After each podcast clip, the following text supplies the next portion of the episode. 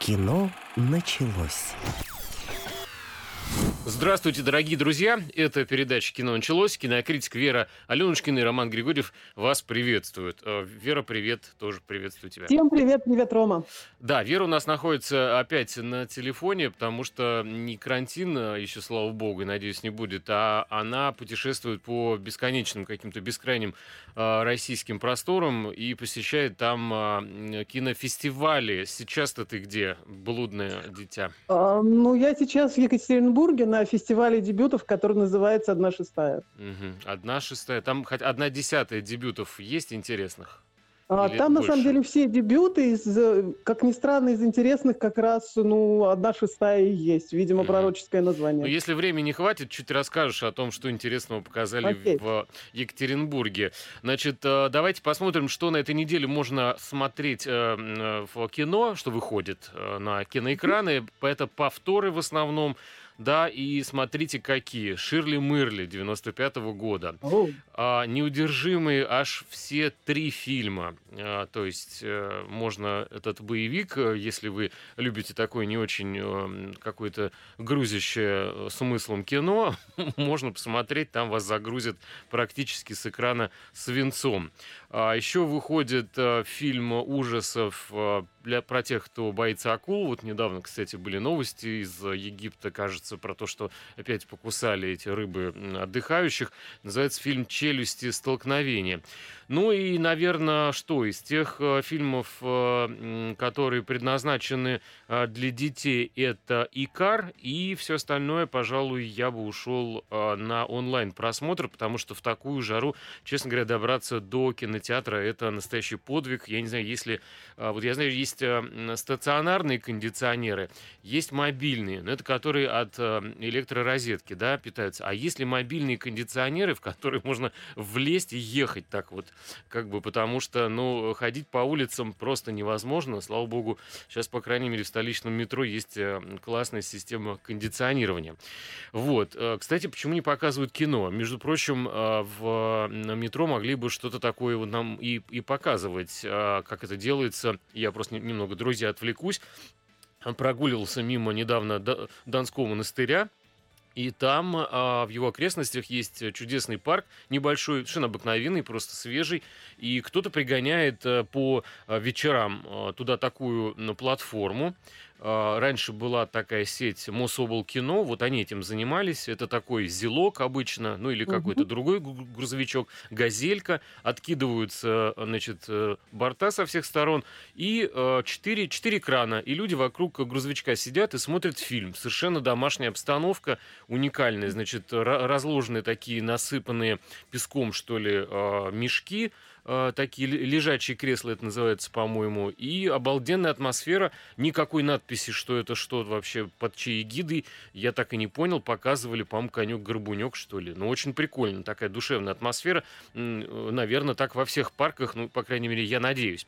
А вот так... Ну, э, я на- думаю, Ром, Ром, я думаю, что это история совсем недалекого будущего, потому что когда кинотеатров станет немножко поменьше, то вот такие грузовички появятся, если не на каждой улице, то, во всяком случае, в каждом Я- районе. И, Друзья, возможно, я, это я лично так. куплю киногрузовичок и буду ездить с ним по городу, по- показывать э, какой-нибудь фильм э, «Терминатор» со Шварценеггером. Значит, э, что? Онлайн э, смотрите следующее. Э, Это «История ходячих мертвецов» 22 года.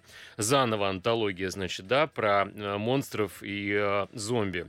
А, Сериал с Шоном Бином, который я, бы советовал, чтобы вы посмотрели, может быть, с кем-то из родителей а, или еще постарше родные. Называется он «Брак» о том, как живут э, супруги, не очень молодые, и буквально вот э, по атомам, по молекулам восстановлена вот эта вот бытовая, э, бытовая история, с чего начинается день, чем заканчивается жизнь людей, которые вышли на пенсию.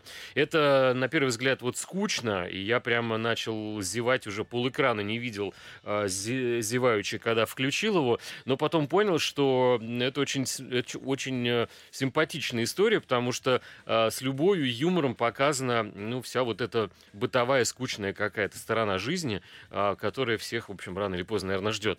А, что еще? Фильм детский, но почему бы не посмотреть его тем, кто постарше, с Оуэном Уилсоном. Называется он «Секретная штаб-квартира» про то, как папу украли ну, некие инопланетяне, а он за это то ли украли, короче, я не, не совсем там понятно, то ли они его специально а, пригласили а, стать своим а, спецагентом и вручить ему таинственный артефакт, который значит, находится в бункере подземном.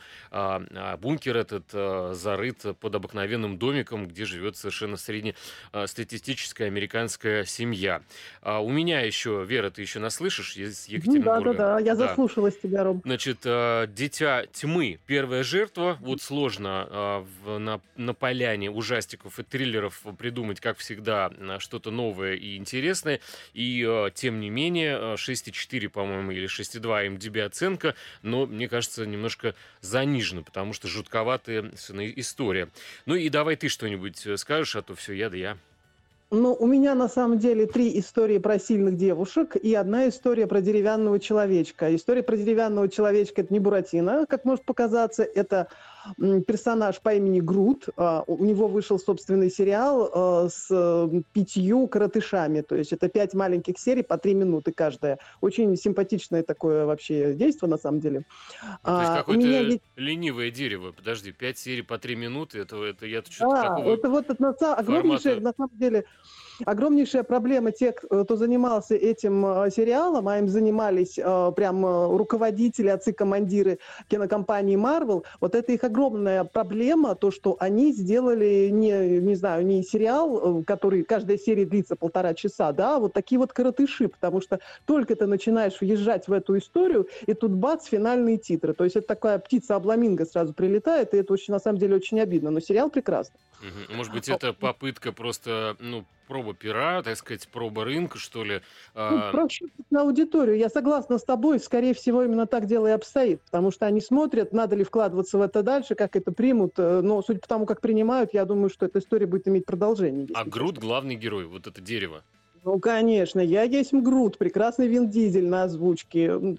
Единственную свою фразу он произносит так же убедительно, как и раньше. Раньше такую, а и, такую игрушку еще продавали в виде Грута э, на батарейках, и она совершенно была сделана с каким-то, ну, космической детализацией. Если в Китае, то, наверное, ну, руками каких-то верховных мастериц компартии э, КНР, потому что, ну, просто за какие-то, я не помню, деньги, но это была э, совершенно э, игрушка уровня э, яиц Фаберже, просто детализированная, почти живая, и когда она еще оживала, это я помню, что, по-моему, последняя игрушка в моей жизни, которую я хотел купить совсем недавно, это, это был этот Грут, но я надеюсь, что он также хорошо... Это, это мультипликация? Да, подожди, Вера. Да, да, это анимация, причем сделана вот. в очень такой, на очень хорошем уровне, в очень живой манере. То есть, если не видел, я прямо и тебе советую, и всем, кто нас слушает, советую, потому что это ну, реально здорово, это очень э, огромное количество милоты, так, так скажем. Что, что а еще? еще что касается проката, как ни странно, несмотря на то, что у нас на горизонте уже кинематографические грузовички заждались нас всех, а, есть три вполне приличных прокатных релиза, которые выходят на этой неделе. Это, во-первых, «Развод в стиле кунг-фу», а, про девушку, которая решила найти оригинальный способ для борьбы с мужем-абьюзером. Наш фильм «Лена и справедливость» про женщину, которая ну, не знаю, пошла искать справедливость, не знаю, как сказать в двух-трех словах. Там Лена пошла играет... искать справедливость. Анна Уколова. Но она ее, естественно, нашла, потому что это комедия, и все закончилось хорошо. Да. Вера, а, еще я хотел очень... сказать, что я вот внимательно тебя слушаю, как наши радиослушатели тоже. Я очень люблю людей, которые разговаривают на своем собственном языке и как бы на своих, каких-то своих выражениях, не, при этом не поясняя, что это значит. А что за, слово, за выражение, словосочетание «кинематографический грузовичок»? Это вот как раз те грузовички, которые, на которых... Это то, что сейчас ты рассказываешь? смотреть кино, да. А то, почему грузовичок? Ну, грузовичок, ты же проговорил про грузовики, на которых э, крутятся фильмы. Вот это, это а, они и есть. Ну, я надеюсь, это... поняли все, кроме меня. Впрочем, неудивительно, у меня отставание в развитии физическом и умственном, я это и не скрываю. Так, давай э, что-нибудь я еще тоже расскажу. Э, э, есть такая история, как фильмы 90-х, которые почти никто не смотрит и, и не видел, они выходили странным образом в прокате, и принято считать, я не знаю, вот Вера сейчас, друзья, со мной согласится, как матерый кинокритик, что м- про наше кино из 90-х говорят, что это какая-то, в общем, шляпа, что, ну, вы понимаете, он, тогда сниматься было не в чем, ничего не снимали, и я удивительно для себя стал открывать фильмы 90-х российские, которые как раз отличаются, ну, просто какой-то, ну, не знаю, золотым знаком вот ОТК каким-то, знаете, как раньше ставили там на советских каких-то товарах. А, например, а, всем вам известный Александр Рогошкин а, в 94 году при финансовой поддержке каких-то французов, тогда это было, кстати, вот эта коллаборация, кооперация была распространена, снял фильм гораздо лучше всего, что практически выходило потом. У него, особенно, я имею в виду, такие вроде бы неплохие комедии, как «Особенности национальной охоты», «Рыбалки» там и так далее, хотя это, в общем, тоже не ниже а, пояса, да, какая-то такая а, юморина. Но вот фильм а, «Акт» 95 -го года меня искренне поразил. Я потом читал на нее рецензии а, зрителей за разные годы и понял, что да, у нас э, в 90-е было очень сильное кино. Только непонятно, как оно выживало и за счет чего, но тем не менее, вот э, сегодня в конце передачи, если у нас хватит времени, э, я про этот фильм расскажу, и вы для себя, возможно, откроете э, тоже эту картину, а заодно и по новой как-то посмотрите на Александра Рогушкина, на самом деле, ну, мне кажется, очень глубокого режиссера, несмотря на вот то, что я говорю, мы все там его знаем по каким-то смешным комедиям про мужиков, которые бухают на, на охоте. Я не знаю, Вера, вот ты вряд ли его видела, если видел, то, наверное, давно, но ты согласна э, мне не нужен твоя как бы, поддержка, но тем не менее с вот этой мыслью, что это ошибочное какое-то мнение, что у нас в 90-е очень плохое было кино сплошняком. Ну, оно не было плохим, по, мо- по моим ощущениям, оно было очень странным. Но я, даже, даже если тебе не нужна моя поддержка, я тебя поддерживаю. И Мы не знаем просто... кино. Та, Мы плохо та... знаем кино из 90-х, и вот, познакомиться вот, с ним лишь вот. точно не быть. Я предлагаю периодически с ним знакомиться, потому что оно того заслуживает. У нас сейчас небольшой перерыв, после которого все, о чем мы практически вам рассказали, если еще это будет интересно, продолжим э, в деталях э, делиться. Кино началось. Продолжаем, дорогие друзья. А, передача «Кино началось». Кинокритик Вера Аленушкина, Роман Григорьев. А, снова здравствуйте. С чего бы такого начать? Давайте с бизнеса начнем. Я вот не успел а, упомянуть э, документальный фильм, который называется «Айкон. Неутомимый миллиардер». Я думаю, что вы наверняка слышали, может быть, даже знаете о таком человеке, как Карл Айкон – это 80, по-моему, не знаю, там, за 85 ему лет, а, значит, миллиардер. А, и я не знаю, там, сколько этих у него денег, но по внешнему виду человек, который сидит а, и разговаривает в студии там со своей дочерью, да, он дает ей интервью, ощущение, что это пенсионер из соседнего двора, потому что на нем теннисная куртка, какая-то там, да, с логотипом, какие-то штаны, и это не а, стариковский прикид, Э, потому что, ну, тяжело одеваться в, я не знаю, там, специальную одежду, где много пуговиц там, или, я не знаю, тяжело шнуроваться э, с кроссовками, поэтому на липучке какая-то странная обувь. Бывает иногда люди э, в возрасте, им действительно объективно тяжело как-то одеться в ту одежду, которая у них есть и сохранилась прекрасно, но они в нее одевались там 20 или 30 лет назад. Э, это просто, э, я бы сказал, товарищ, такой товарищ mm-hmm. Карл Айкон, которому вообще все равно, как он выглядит, выглядит. Он просто чистый, конечно, там все, все, все в порядке, но главное его, конечно, преимущество это э, серое вещество. Это его голова, его мозги, которые позволили ему э, ну просто прожить, я не знаю, очень много-много жизней. Вот э, ему посвящен документальный э, фильм, который так называется «Айкон неутомимый миллиардер». Mm-hmm. Начал он это, как сейчас вот говорят в некоторых криминальных расследованиях рейдер или что-то похожее. На самом деле есть про него такое предубеждение, но оно складывается из э, просто какой-то информации не, не проверенной, да, не, не прочеканной. Не, то есть надо заниматься, как э, говорят э, работники СМИ, факт-чекингом. Вот если вы им займетесь, вы поймете, что Айкон на самом деле а, просто очень по-хитрому зарабатывал свои деньги. А, конечно, он резкий и очень быстрый, а, вскоре на руку а, бизнесмен, потому что а, во главе ула там только прибыль. Но мне угу. кажется, прибыль как фишка, да, ему она не нужна в качестве каких-то пароходов, самолетов или что там еще, вот это безумие бесконечное, которым человек за заполняет какую-то пустоту в своей жизни, думая, что она приобретет смысл. Тем не менее, вот э, ничего не получается чаще всего. А здесь у человека просто магия цифр, да, ему надо больше-больше угу. денег, и э, который он, по-моему, даже особо-то и не тратит. У него куча благотворительных каких-то фондов, естественно, это все не для того, чтобы создавать какой-то имидж, я думаю, что он э, мог бы идти и на позиции в э, президента США. Просто, э, по-моему, ему объяснили, что ну, с его фамилией и происхождением не совсем, наверное, его в Штатах поймут. Хотя, кто знает, может быть, они и ошибались. В конце концов, президент чернокожий был, и ничего. Так вот, он начал торговать на бирже. Вера, вы с нами? Угу, угу, да и э, очень быстро стал зарабатывать деньги. И говорит, у меня появилось все абсолютно, что надо было по тем временам. Это 62 год, огромный кабриолет, э, красивая подружка. И э, я э, не понимал, что я вообще работаю. То есть я приходил э, на биржу, делал какие-то ставки, и у меня как э, выигрышная вот эта бинго в конце дня звенели монеты в кармане. Ну или там шуршали какие-то купюры.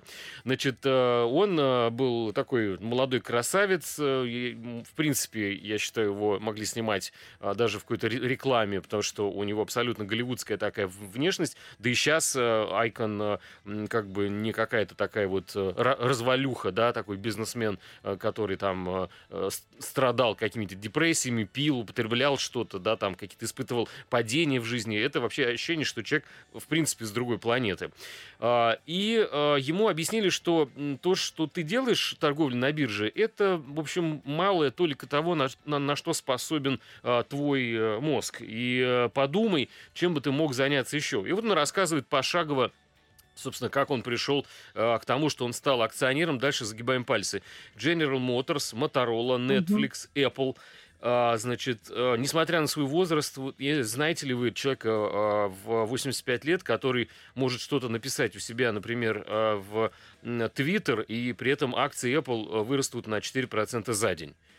Вот, я думаю, что нет. Может быть, у меня есть конспирологическая версия, потому что я в свое время смотрел очень много с э, господином Прокопенко телеканала РНТВ, пока не понял, что это все, конечно, дурь полнейшая, а, что Карл Айкон — это а, отец Илона Маска, потому что я, и, или они все с других, с других планет точно, с какой-нибудь Альфа Центавры. А, посмотрите, а если вот вам нужна мотивация, э, когда люди тратят много денег на какие-то бизнес, эти коучеры — вот здесь просто бесплатно посмотрите фильм про обыкновенного человека, который не, без связи, без ничего, э, просто вырос до, я не знаю, из камушка маленького до, до горы какой-то огромной. Очень интересно. Ну, а самое главное, что там проскальзывает вот то, что я люблю. Сейчас, Вера, извини, что я не даю э, радиослушателям тебя тоже послушать. Сейчас я заткнусь. А документалисты очень часто бегут за каким-то вот формой, красотой, э, за э, каким-то, не знаю, лоском, что ли, истории, но человека самого, вот глаза эти, да, которые ты смотришь и что-то понимаешь свое благодаря камере, вот они здесь, они здесь поймали этого Карла Айкона, который с теннисной ракеткой на, на корте, значит, может написать твит, который увеличивает на 5% стоимость акций Apple. Да-да. Ну, Ром, я вот не могу не возразить, потому что я вспоминаю свой богатый жизненный опыт. Я общалась, ну пусть с бизнесменами не такой, э, так скажем, ну не, не такого размаха, да, э, но я общалась с людьми, которые действительно с другой планеты, которые помешаны на том, как зарабатывать деньги, у них это хорошо получается, помешанные играми на бирже, там, э, там построением бизнеса. И ты когда с ними рядом стоишь, ты понимаешь, что они живут в каком-то далеком от тебя космосе, и первые пять минут это безумно интересно, через семь минут это становится жутко скучно, а через 10 минут ты начинаешь выть, потому что кроме вот этого своего бизнес-мира для них не существует вообще ничего, ну вот по моим ощущениям. Вот здесь вот есть это или вот твой персонаж исключение?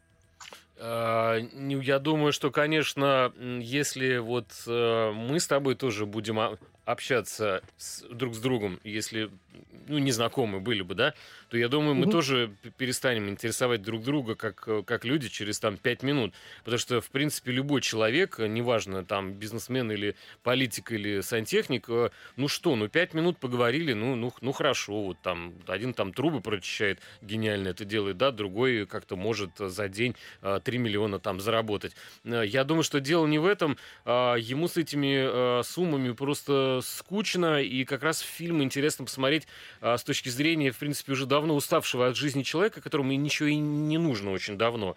Но он продолжает э, функционировать, э, такой вот огонек в глазах, и как построен его день. То есть вот он э, там просыпается, что-то делает дома, а потом едет к четырем часам на работу, такой миллиардер, mm-hmm. который никогда mm-hmm. не устает, и э, показано, как он приезжает на Пятую авеню, как он неспешно там поднимается в свой кабинет на каком-то там 500 километре, по-моему, над землей находящемся, и там какая-то такая немножко стариковский интерьер вот этого безумного небоскреба очень контрастирует с деловой вот этой картинкой в окне, где э, дома, где огни, где реклама неоновая, и человек из просто позапрошлого века, который чуть ли не на кресле качал качалки там в этом кабинете.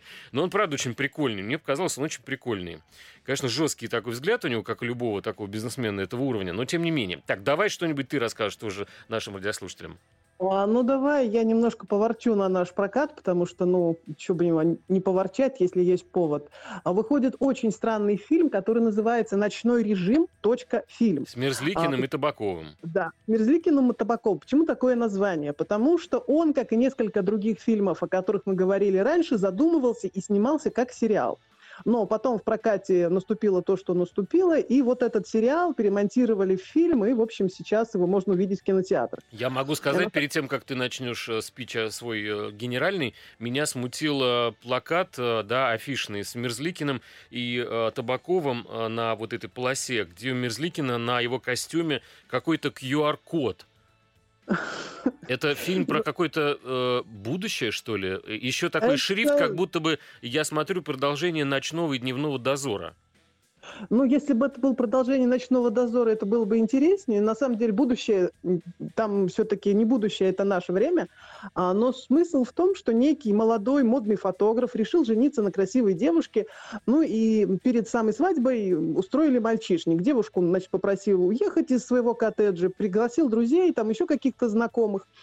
И когда девушка вместе со своим отцом утром приехала будить своего жениха, она увидела, что в этом, в этом коттедже пять трупов, и ее любимый валяется без памяти. То есть он, в общем, пьяный, его, разбудили, он ничего не помнит, не понимает, откуда взялись трупы, почему, что случилось. А, ну, его, естественно, так как вот э, следы преступления на лицо, его сажают. Сажают пожизненно, естественно, свадьба раз, э, разлаживается и так далее. А, но он уверен, что он не виноват, несмотря на то, что он ничего не помнит. И, в общем-то, хотел бы найти настоящего убийцу. И тут к нему, в общем-то, появляется Мирзликин, а, причем появляется а, во сне, как человек, который умеет путешествовать во снах. Вот а почему Табаков, так... сидя в камере, да, тюремный, думает найти убийц? Да, он нет, он хотел бы найти убийцу, но он просто не понимает, как это а. сделать. И вот к нему появляется, приходит во сне а, его сокамерник, точнее, ну, они сидят в разных камерах, но в одной и той же тюрьме. И он является к нему во сне и учит путешествовать по снам чужих людей. И вот через эти сны можно попасть а, в мозг к убийцам потенциальным. То есть они путешествуют по снам разных людей и ищут среди них того, кто действительно вот это преступление совершил, кто за всем этим кошмаром стоит. Ну, вот вкратце так, такой вот синопсис, очень странный, но его очень сложно сделать кинематографически убедительным, потому что путешествие по снам это какой-то особый мир, это, ну, я думаю, вы все понимаете, это компьютерная графика, это какие-то а, фантазийные элементы, не знаю, а там какие-то что? странные существа. А как они показывают, здесь... как они вот вход в сон, это через какую-то мутную стекляшку какую-то там мы видим да, какие-то очертания да, или что? Да, это размытая, размытая картинка. А здесь... Потом какая-то размытая береза, а потом появляется странный персонаж, который может тебя направить в чей-то сон, но ты ему должен отдать год жизни. Ну, это, это как персонаж, это Кастанеда какая-то, что... управляемые сны. А, давайте после новостей продолжим. Мне жутко интересна эта тема, как выглядят сны, по которым Мезликин с Табаковым путешествуют, не выходя из тюрьмы. Это какая-то, мне кажется, супер вообще фантастика. Голливуду не снилось. Вернемся через две минуты. Кино началось. Продолжаем, дорогие друзья. Передача «Кино» началось. Э, Вера Аленочкина и Роман Григорьев к вашим услугам. Э, Вера начала рассказывать э, про фильм с Мерзликиным и Табаковым, о том, как два зэка, в общем, вот вы думаете, они там что, по ночам спят? Нет, они по вашим снам путешествуют практически, когда вы видите странный сон. Это вот Мерзликин с Табаковым у вас в голове вот оказались. А как ну, переход в сон? Вот обычно, обычно, да, Вера, поздоровайся с ребятами. А, да, всем привет, привет, Рома, ребята, еще да. раз. Да. Как они вот этот момент э, перехода, потому что обычно в, на голливудском кино показывают какую-то там лабораторию, там датчики, пробирки, компьютеры, и бац, там портал, и ты где-то оказался. А здесь как вообще? Ну, лаборатория по производству снов в тюрьме выглядела бы еще более странно, наверное. Поэтому это просто некая способность, некое умение вот конкретного персонажа, которого играет Мерзликин, некоторый набор скиллов, так скажем, а, которые постепенно осваивает вот новоприбывший заключенный. То есть как на, как и... на моем любимом Астрал ТВ как где сидят ну, в общем, да, две, это две бабки и жгут какую-то траву. Это просто, ну да, ну тут без, без всяких э, трав, что называется. Это просто вот просто потому, что вот э, сценаристам так захотелось, это так максимально облегчает задачу, максимально просто, так что ты говоришь э, Но... таким бодрым голосом про этот фильм очень зря, потому что да. здесь, в принципе, возможно, на территории сериала как-нибудь они бы вывернулись, но вот э, на, при хронометраже в полтора часа, ну, у фильма очень большие проблемы. То есть э, быстренько устаешь от этих зэков и от этих путешествий по снам и, под, и об этого, от этого детектива. То есть, ну, я не очень понимаю, на что вообще рассчитывал фильм, когда он выходил в прокат. А сны у людей какие-то скучные, потому что есть вот, я не знаю, как вам, друзья, мне периодически снятся очень сложные какие-то такие истории. Я где читал, что это признак не очень хороший, еще и цветные. Вот, как бы вообще вопросов нет. Но иногда снятся скучные, и мне прям очень это все дело расстраивает. Я люблю, чтобы какая-то была заморочка. Вот сны же это такое поле свободы, полета фантазии. Авторы могли бы там придумать не просто какой-то банальщину, не знаю, эротический какой-то сон, там, зэка тем более. да, это может быть там ну, что угодно, фарс вообще какой-нибудь сумасшедший, полу, полу там иллюзия. А вот здесь-то что за сны? Расскажи парочку. Какие там у а, людей? А, ты знаешь, э, того человека, который путешествует по снам, почему-то направляют конкретно в тот момент, э, который нужен герою. То есть герой хочет mm-hmm. увидеть, что происходило э, персонажем во время убийства, и он именно туда и попадает. То есть это не эротические сны, это не какие-то кошмары детства, ни, ничего такого. А он просто вот прямой наводкой влетает в тот момент, который, mm-hmm. значит, нужен сценаристам. Ну, То есть здесь, в общем-то, ну, ну, бог с ним, да. да. По поводу, значит, давайте продолжим по поводу м, триллеров и ужасов. Это фильм «Дитя тьмы. Первая жертва». Он идет в прокате, он прям ну, свежий, новенький. Я обычно с большим э, каким-то опасением. Что, вы, э, э, Вера, вы там про, про, проквакали нам? Я проквакала, что реально страшно. Тебя еще что-то может напугать. Да, и это на самом деле круто, что взрослого дядьку могут напугать ужасы. Фильм, как бы жанр, по сути, детский, не устаю это повторять.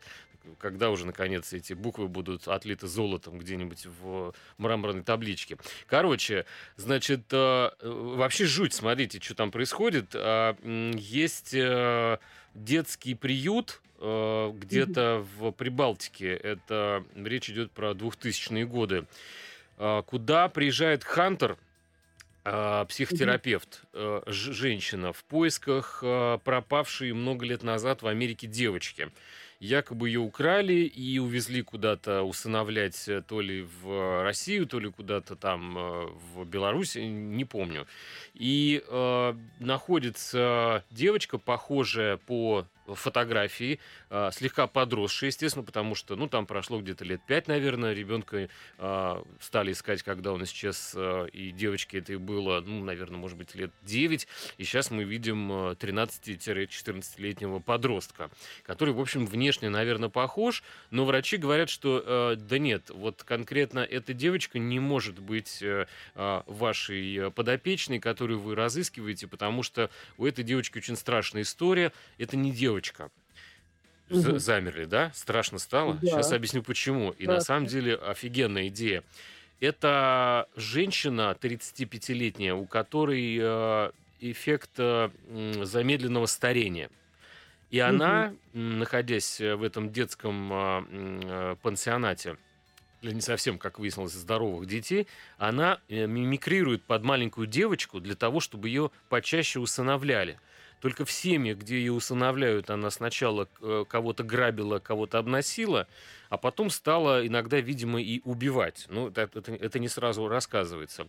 Но э, девочка, э, это женщина, то есть на самом деле, которая выглядит как 13-летний подросток, просекла, что э, есть шанс отсюда выбраться, и что приехал очередной усыновитель. Поэтому она у, как бы убивает э, часть э, смены в, этой, э, в, в этом пансионате, бежит оттуда и является каким-то образом пред ясные очи своих э, родителей э, как вновь найденная. То есть они обрели заново свою дочь.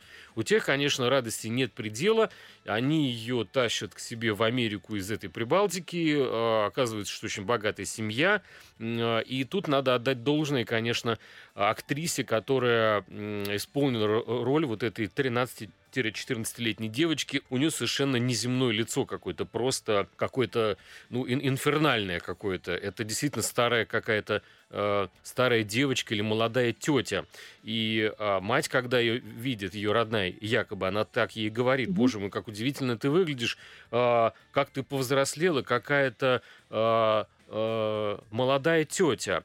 И э, дальше, соответственно, девочка кладет, э, ну, мы, мы понимаем, что это не девочка, мы это с вами знаем, что это не девочка, да, и девочка сама это знает, что она тетя 35-летняя. Она кладет глаз на отца семейства, то есть на своего папу. Ну и дальше, поскольку это из Чадиада, она начинает э, устраивать там просто ад, ну просто кромешный. Мне, честно говоря, очень было интересно. Мне эта идея понравилась. Представляете, такой вот э, волк я, в овечьей я шкуре. с тобой, мне кажется, мне кажется, очень оригинальная идея, несмотря на то, что в хоррорах оригинальных идей там раз-два и обчелся, а, но везде же получается так, что если у этой девочки-тети а, такая вот особенность, такая болезнь, а, то она будет жить вечно, получается, так? Там вот как-то это затрагивается, нет?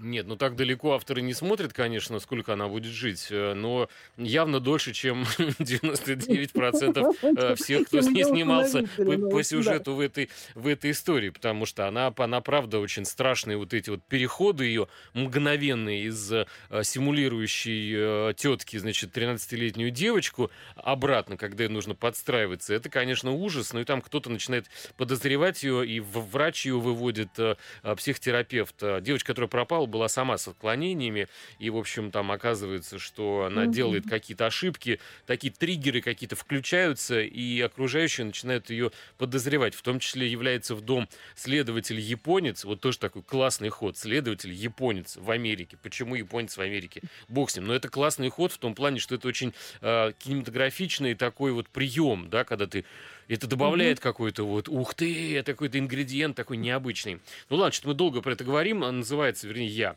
говорю, «Дитя тьмы. Первая жертва», такой ужас. А, хочешь, продолжи про что-нибудь э, нашим радиослушателям? А, ну, давай продолжим тему японцев, как ни странно, точнее, э, представителей Востока. Есть довольно милая комедия, которая выходит в прокат, она называется «Развод в стиле кунг-фу». А, у нее почему-то катастрофически низкий рейтинг, а MDB 5,1. Я не знаю почему. Вот первый раз, наверное, а, за очень э, несколько месяцев, если не лет, я не согласна абсолютно, потому что, ну, по крайней мере, семерку можно точно поставить. Я бы поставила вот прям вот... Э, Все срочно на IMDb дружно так... голосовать как, как ни странно. А, потому что, в общем-то, история, она ну, довольно не банальная. То есть ситуация классическая, а, семейная ссора, точнее, семейная драма, когда очень красивая а, молодая девушка выходит замуж за человека, которого практически не знает. Ну, она видит, что он высокий, бородатый, с хорошим чувством юмора, любит кино, и она приезжает а, к нему э, в большой город, она из какого-то маленького там поселения, приезжает в Париж, живет с ним вместе, выходит замуж, рожает ребенка. Да. А потом муж оказывается самым обычным абьюзером. То есть он очень любит девочку, он а, играет с ней в футбол, он с ней не расстается. Но при этом, когда его выгоняют со стройки, он оказывается без работы, он а, находит два прекрасных хобби. Первое хобби – это бутылка, второе хобби – это побить свою жену. То есть он, в общем, этим занимается в свободное от общения с дочкой время. Ну, такой вот персонаж, да? А, и, в принципе, нормальная девушка, нормальная женщина в таком случае берет ребенка за шкирку и сразу же уходит. То есть это вполне логичное поведение. Ну, как мне кажется, mm-hmm. и тут других вариантов нет. Но наша героиня, которую зовут Зола, она почему-то уверена, что дочь за ней не пойдет. То есть она навсегда, она начнет ее ненавидеть за то, что, в общем-то, она разбила семью, там еще папа настраивает против, э, против то нее. То есть она да? что делает? Она уходит одна? Она не уходит, уйти она тоже не может. То есть она вынуждена с ним жить. А, но а, так как она, в общем-то, барышня с характером, то она начинает заниматься кунг-фу. То есть она осваивает вот мастерство. это мастерство, мастерство бойца. И начинает да, чтобы... бить, бить мужа, правильно? Начинает периодически, да, когда тот лезет в рукопашную, она, в общем-то, пытается... У нее вначале ничего не получается, потом появляется японец-китаец, тоже неизвестно откуда, который спец по кунг-фу, и который ее обучает, э, и, в принципе, даже колотит мужа а, один раз там, когда тот подворачивается, не вовремя приходит на тренировку. Вот. А, то есть тут такая история, она, конечно, сомнительная в плане того, что все-таки не надо заниматься кунг-фу в надежде на то, что когда-нибудь ты станешь супербойцом и, значит, э, справишься с абьюзером. Ну, так вот, если уж честно, а, то действительно в, в такой ситуации надо уходить. Тем более, что и есть куда уходить, потому что есть подруги, которые готовы ей помочь. Там, ну, это не та безнадежная ну, ситуация. Ну, может быть, когда... она, она хотела побить мужа, и поэтому специально пошла заниматься кунг-фу. На самом вот. деле, на самом деле э, это нормальный абсолютно вариант был бы. А почему она должна просто куда-то уходить, э, так сказать, э, не побив мужика? Ну, вот ты хорошую идею подкинул, возможно, это тоже.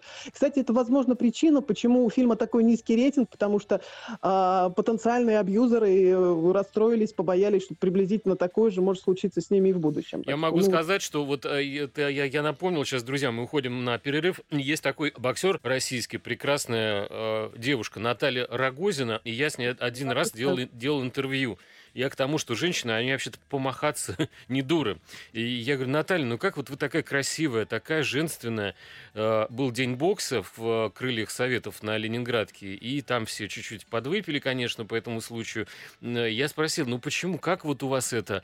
А, зачем вы занимаетесь боксом? А она сказала, вы знаете, мне с детства иногда хотелось всем дать по морде. И вот с этим э, делом она всю жизнь прожила, собственно, и стала прекрасным спортсменом-боксером, и пару раз вырубала мужиков, которых и надо было, собственно, вырубить. Так что фильм вполне логично, эта история. Как он называется? «Развод в стиле кунг-фу». Уходим на перерыв и вернемся. Кино началось.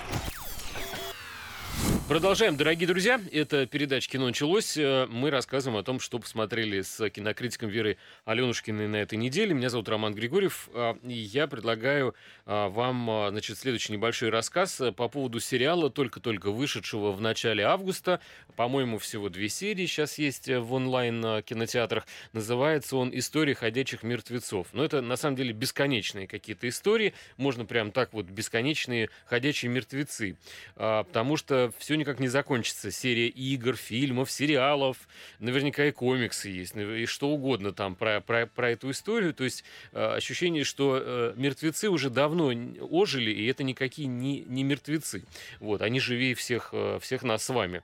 Значит, это... Ну, если, брать, если брать фактологию, то это на самом деле спин уже четвертый. То есть, ну, вот э, какой-то там, ну, если не 40, ну, да, четвертый. Да. Это только за последние, наверное, лет 5 четвертый. А так вообще эти Walking Dead, они были, по-моему, там еще до, до Кеннеди. Значит, а, что это? Это сериал, где развивается антология вселенной популярной франшизы. И э, все герои для нас уникальны, потому что каждая серия, она не повторяется и не продолжается. А в следующий это законченный, по сути, такой фильм, где-то почти часовой. А, кто здесь э, снимается? Ну, э, Дэнни Рамирес, э, Даниэла Пинеда, не все прям вот номер один такие звезды. А, мне понравилась заглавная история, которая вышла, всего их есть две, про темнокожего парня, выжившего в постапокалипсисе, значит, у него бункер, супер мотоцикл, и он э, живет с собакой. Э, привет, э, соответственно, фильм «Я легенда». А дальше собака э, умирает, и наш герой э, достает какую-то литературу, чтобы то ли правильно похоронить собаку, то ли перезахоронить. В общем, он отправляется на своем волшебном мотоцикле э, к дереву, где, собственно, прикопало тело своего э, четырехлапого друга, хвостатого. Но оказывается, что пока он э, отъезжал туда-сюда, бегал, искал какие-то книжки и что-то читал и страдал, значит, без, без друга от его потери, местность эту, где был прикопан Собок, освоила мадемуазель выжившая тоже после апокалипсиса, и обустроившая его кошмарным числом э, ловушек, всяких сеток, капканов, дыр каких-то с этими штырями там на дне. В общем, естественно, наш э, чернокожий э, друг попадается в эти сетки ее, она его как бы спасает, но говорит, слушай, наконец-то я поймала самого главного идиота в своей жизни, ты приехал на шикарном мотоцикле, он там мне и нужен, а тебе, придурку, я оставляю собачьи консервы, вот как бы значит, э, я сейчас уеду на твоей этой э, летающей машине по дорогам, а э, ты оставайся, еще скажи спасибо, что я тебя не, не грохнула. Но тоже парень не промах, у него там сигнализация, говорит, ты без меня никуда не свалишь. И дальше, как вы понимаете, они начинают свое пристранное путешествие по просторам в данном случае Америки, э, где у каждого своя цель, но по идее это такая uh, love story, road movie. Uh, потом они приезжают вообще в какое-то странное заведение, в подземные современные бункеры, где живут какие-то чумовые ученые в спецкостюмах. То есть первая серия очень захватывающая, вторая что-то я так вот по перемотке потыкался, по-моему, не очень. Но, собственно, это бич всех таких вот мелкосерийных, что ли, историй историй. Не факт, что тебе понравится там вторая или третья часть. Иногда бывает, что из пяти там одна хорошая. Ну, почему нет? Посмотрите. Mm-hmm. Называется «История ходячих мертвецов». Это именно 22 -го года история. Ну, а я, наверное, поверну еще раз в сторону проката, потому что не так часто выходят у нас новинки, и вот в этот раз их аж целых три. А, есть наша комедия, а, которая снималась людьми, которые имеют отношение а, к Андрею Кочеловскому. То есть сам Андрей Кочеловский был художественным руководителем, а сценаристка до этого писала фильм «Рай», «Дорогие товарищи» и так далее. Угу. Но фильм в принципе, никак не, не напоминает ни, бело, ни «Белые ночи» почтальона Трепицына, ни «Рай», ни вот, то есть не надо думать, что это какие-то там референсы. А, на самом деле это маленький, а, действительно очень маленький, очень провинциальный городок, где там несколько магазинов, рынок, и в одном из этих магазинов работает некая Лена, а, женщина, ну, так скажем, 35+. плюс. А, и у нее есть муж, с которым она живет э, в неофициальном браке. Муж приехал из Узбекистана, его зовут Максут. И они никак не могут зарегистрироваться, потому что э, Максуда надо, во-первых, прописать, а во-вторых, он вообще без документов. То есть у него нет ни бомж. паспорта, никаких справок. Ну, он не бомж, он живет у Лены, у них двое общих детей. Э, старшая дочь Лены зовет его папой. Они, в общем-то, у них прекрасная семья, он отлично готовит, он пытается зарабатывать какие-то деньги, зарабатывает а почему иногда... у него нет документов-то? Вот я не знаю почему, потому что так придумали авторы. На самом деле, но вот 10 лет они живут вместе, документов у него нет. А при этом у местной полиции прекрасное развлечение. Каждый месяц, а иногда раз в две недели, они арестовывают этого самого, как ты сказал, бомжа, то есть Максуда за отсутствие документов. А Елена прибегает в полицейский участок, дает взятку, а, забирает мужа, и вот это повторяется там раз в две недели приблизительно. То есть, ну, в общем, всех все То есть это история русской бабы, у которой горе в крови течет вот горе у нее течет в крови, плюс горе там, в общем-то, у всех, потому что на самом деле полицейские особого влияния в городе не имеют. В городе э, главой города неофициальным, э, естественно, является некий плотник, который крышует и магазины, там, и всякие пивные ларьки. И когда появляется какая-то э, не подчиняющаяся ему организация, ну, грубо говоря, ты захотел там продавать, торговать семечками, ты сел там, а долю плотнику не дал, да, то ты, не значит... Не отсыпал, грубо говоря, фигурально Да, да, семечек не отсыпал, то все, ты останешься без семечек, и, в общем-то... Про что кино-то? Подожди, я пока понять не могу. Ну, а кино про то, что, э, в общем-то, э, сценаристам надо как-то привести героев к свадьбе, и они вот придумывают некие ухищрения, э, через которые Лена вначале выгоняет своего Максуда, потом понимает, что не может без него жить, и вот, ну, вот так, вот так, вот так, и потом приходится все к счастливому браку. То есть это Тут, ну... история любви мужчины и женщины. Ну, в общем, грубо говоря, да, это, ну, здесь, в принципе, как я понимаю, авторам хотелось поговорить про коррупцию, про то, что справедливость, она возможна, но справедливостью управляет вот а этот про вот... все подряд человек. нельзя говорить, надо про что-то одно. Ну, вот э, они пытаются и так, и сяк, и, ну, не знаю, в принципе, как ни странно, несмотря вот на этот э, какой-то плохо построенный сюжетный каркас, то есть здесь нет какого-то глобального конфликта, да, нет ничего такого вот, что поворачивает сюжет в другую сторону. А, в принципе, это смотрибельно, и это, в общем даже смешно, не знаю, за счет чего, возможно, за счет актеров, потому что Анна Уколова, ну, действительно хорошо работает, и на нее интересно смотреть. Либо это все-таки какая-то история, ну, где-то что-то она цепляет, она узнаваемая, мы видели таких Максудов. Смотрите, да видели странные... мы, мы не таких Максудов видели, ну, и не ну, таких ну, Лен. Да. Значит, э, еще по поводу семейных отношений с э, Шоном Бином э, сериал «Брак», который рассказывает про мужа и жену. Я бы так сказал, что в районе 60 лет гуляет так их возраст, и они, собственно, прекрасно выглядят, они активные, они возвращаются с курорта в родную Англию, а, в свой домик, у них есть приемная темнокожая дочь, и вроде бы они, с одной стороны, э, на такой позиции э, подвижной, такой спортивной, записываются на какие-то тренажеры, с другой стороны, они уже а, начинают становиться пенсионерами. То есть они тяготеют к какому-то такому уединенному, спокойному, такому какому-то а, житию-бытию на фоне природы. Никто им особо не нужен. Они сварливы. Показывается очень подробно бытовая какая-то такая составляющая. Как вот они после ужина заряжают посудомоечную машину, как они обсасывают косточки жениху, значит, своей девушки, что он не съел салат, а мы готовили, и что он тарелки вот э, какие-то грязные после него, и э, как они сами ходят, будучи еще детьми, к отцу э, жены, и тот их недостаточных с их точки зрения благодарит за привезенные с курортной поездки там каких-то там при, при, при, презентов, вот, и, э, в общем, я где-то смотрю на какой-то минуте, думаю, и чего, что вы мне показываете, вообще никакого сюжета нет.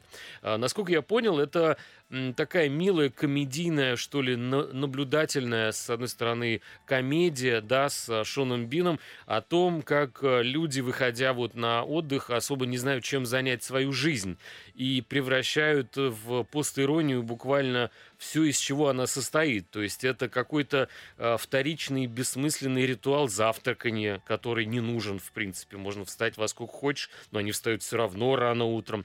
Это какие-то такие традиционные, что ли, походы, посиделки к родным, тоже ненужные, потому что так часто, наверное, ходить нет смысла и поводов, но заняться больше нечем. Поэтому а, как бы всякая ерунда обретает какой-то а, такой смысл, какой-то становится фетишем. И а, Шон Бин прекрасно передает а, вот эту иррациональность какую-то этой а, начавшейся старости, которой он не готов, он еще молод, но делать уже, как, как бы, как говорится, было нечем, э, нечего дело было вечером. Вот этот вот ранний вечер вечер для него и его супруги стал полной неожиданностью этой супружеской пары.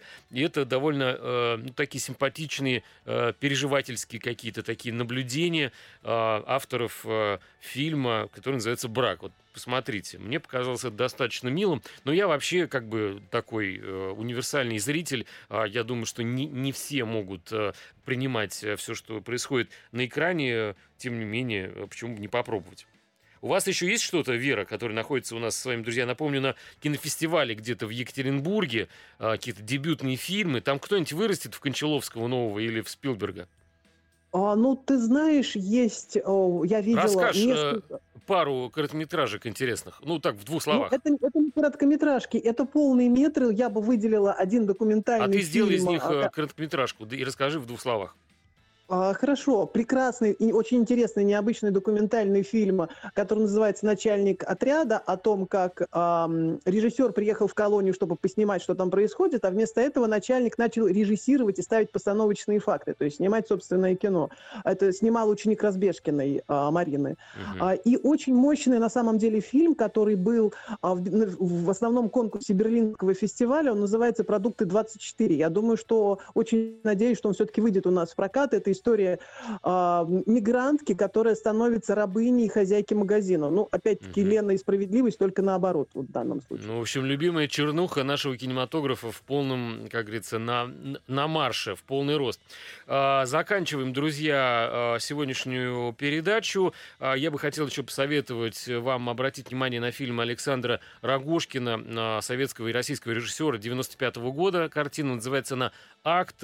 Посмотрите, получите колоссальное удовольствие. Мы с Верой прощаемся с вами ровно на неделю. Это были Вера Аленочкина и Роман Григорьев. Пока. Всем пока. Пока. Кино началось.